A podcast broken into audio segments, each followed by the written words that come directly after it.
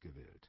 Der Brief, den Sie vorigen Monat erhalten haben, wurde geschrieben, nachdem wir mehr als 2000 Jurastudenten an den besten Universitäten überprüft hatten. Es wurde nur ein Brief versandt. Hauptsächlich haben wir mit Steuersachen zu tun. Einige Wertpapier-, Immobilien- und Bankgeschäfte, aber 80 Prozent sind Steuersachen. Aus diesem Grunde wollten wir Sie kennenlernen, Mitch. Für den Steuersektor bringen Sie die besten Voraussetzungen mit. Weshalb sind Sie in Western Kentucky aufs College gegangen? Fragte Oliver Lambert. Aus dem einfachen Grund, weil mir dort ein volles Stipendium angeboten wurde, wenn ich Football spielte. Erzählen Sie uns von Ihrer Familie, sagte Royce McKnight und fügte hinzu, für uns ist das sehr wichtig, Mitch. Okay. Mein Vater kam bei einem Grubenunglück ums Leben, als ich sieben Jahre alt war. Meine Mutter hat wieder geheiratet und lebt jetzt in Florida. Ich hatte zwei Brüder. Rusty ist in Vietnam gefallen. Ich habe noch einen Bruder, der Ray McDear heißt. Wo ist er? Das tut nichts zur Sache, sagte Mitch. Sie haben sich gut bewährt, Mitch, sagte Mr. Lambert und bewunderte die Bewerbung. Das Dossier steckte im Aktenkoffer unter dem Tisch. Ganz besonders gut haben Sie in Ihren Steuer- und Wertpapierkursen abgeschnitten. Das sind meine speziellen Interessengebiete. Erzählen Sie uns von Ihrer Frau, sagte Royce McKnight fast demütig. Sie waren auf eine weitere Zurückweisung gefasst. Sie heißt Abby. Sie hat auch an der Western Kentucky studiert und ist Grundschullehrerin. Wir haben in der einen Woche graduiert und in der nächsten geheiratet. Seit drei Jahren unterrichtet sie in einem privaten Kindergarten in der Nähe von Boston College. Mitch sah in ihre Gesichter und fügte hinzu, wir sind sehr glücklich. Wir kennen uns seit der Highschool. In welcher Position haben Sie gespielt? fragte Lemar. Als Quarterback. Ich war sehr gefragt, bis ich in meinem letzten Highschool-Jahr eine Knieverletzung abbekam. Da blieb nur Western Kentucky übrig. Ich kann mir nicht vorstellen, dass Western Kentucky eine besonders anspruchsvolle Schule ist, verkündete Lemar mit einem dümmlichen Lächeln und wünschte sich sofort, er könnte das zurücknehmen. Lambert und McKnight runzelten die Stirn. Ungefähr wie Kansas State, erwiderte Mitch. Sie erstarrten. Alle drei erstarrten. Und ein paar Sekunden lang warfen sie sich ungläubige Blicke zu. Dieser McDear wusste, dass Lamar Quinn Kansas State besucht hatte. Er war Lamar Quinn noch nie begegnet und hatte keine Ahnung gehabt, wer von der Firma erscheinen und an dem Gespräch teilnehmen würde. Und dennoch wusste er es. Er hatte sich den Martindale Hubbles geholt und sich informiert.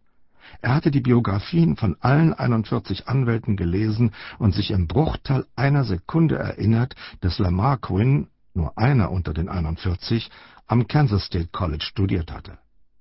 Verdammt, sie waren beeindruckt. Ich glaube, das war eine dumme Bemerkung, entschuldigte sich Lamar. Macht nichts, Mitch lächelte herzlich. Welche Art von Arbeit müsste ich anfangs tun? Sie nickten und billigten die Frage. Wir haben so etwas wie eine zweijährige Lehrzeit, auch wenn wir es nicht so bezeichnen, antwortete Lamar. Es ist nicht sonderlich aufregend. Sie werden eine Menge recherchieren und anderen langweiligen Kram erledigen müssen. Aber Sie werden anständig bezahlt. Wie viel? Mr. Lambert sprach als erster. Okay. Ein Grundgehalt von 80.000 im ersten Jahr, zuzüglich Gratifikationen. 85 im zweiten Jahr, zuzüglich Gratifikationen. Eine zinsgünstige Hypothek, damit Sie ein Haus kaufen können. Mitgliedschaft in zwei Country Clubs.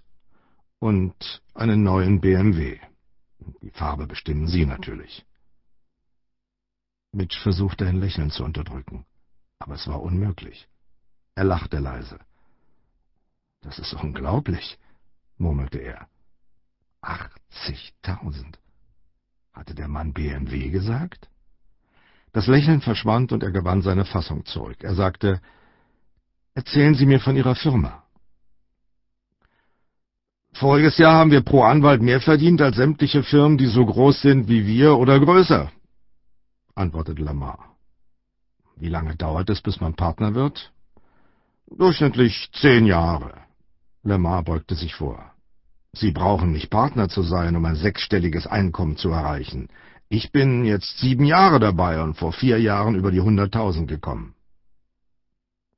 Mitch dachte einen Moment darüber nach und rechnete sich aus, dass er, wenn er dreißig war, durchaus weit über hunderttausend verdienen würde.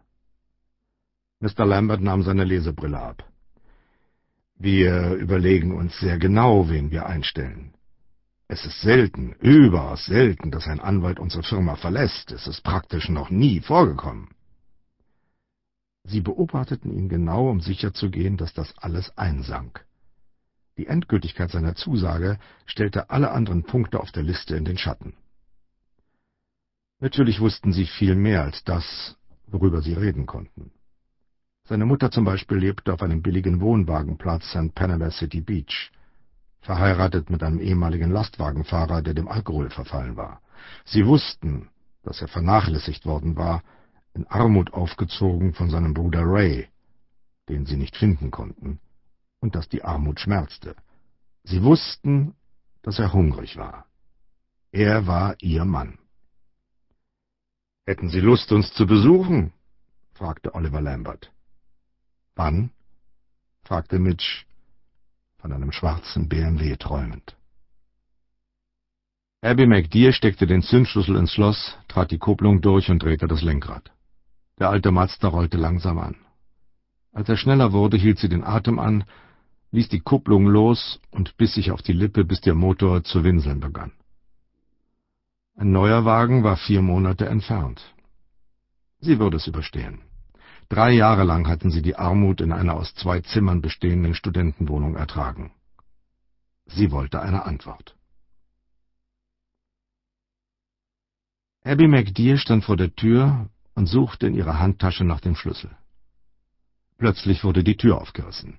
Mitch packte sie, zerrte sie in die winzige Wohnung, warf sie auf das Sofa und fiel mit den Lippen über ihren Hals her. Sie küssten sich, eine dieser langen, feuchten, zehnminütigen Umarmungen, die sie als Teenager genossen hatten. Großer Gott, sagte sie, als er sie freigab. Was ist der Anlass? Komm mit. Auf dem kleinen Küchentisch standen eine große Flasche Wein und eine Tüte mit chinesischem Essen. Mitch öffnete die Flasche und füllte zwei Weingläser. Okay. Was ist der Anlass? fragte Abby wieder. Erinnerst du dich an diese Firma in Memphis, von der ich vorigen Monat einen Brief bekam? Ja. Du warst nicht sonderlich beeindruckt. Genau der. Ich bin sehr beeindruckt. Es ist ausschließlich Steuerarbeit und das Gehalt sieht gut aus. Er trank einen Schluck Wein und schmatzte.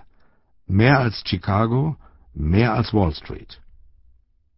Sie trank absichtlich langsam und musterte ihn argwöhnisch. Wie viel? 80.000 im ersten Jahr, zuzüglich Gratifikationen. Er sagte es lässig. Ein zinsgünstiges Darlehen für eine Hypothek. Die Firma leiht uns das Geld für den Kauf eines Hauses für ein Haus in der Vorstadt mit einer Doppelgarage, in der wir den BMW unterbringen können. Die Firma liest einen Neuwagen. Keine Schrottautos mehr, keine Reste mehr, keine billigen Klamotten mehr, sagte sie, während sie langsam den Kopf schüttelte. Er kaute einen Mund voll Nudeln und lächelte sie an. Sie träumte. Das war unverkennbar.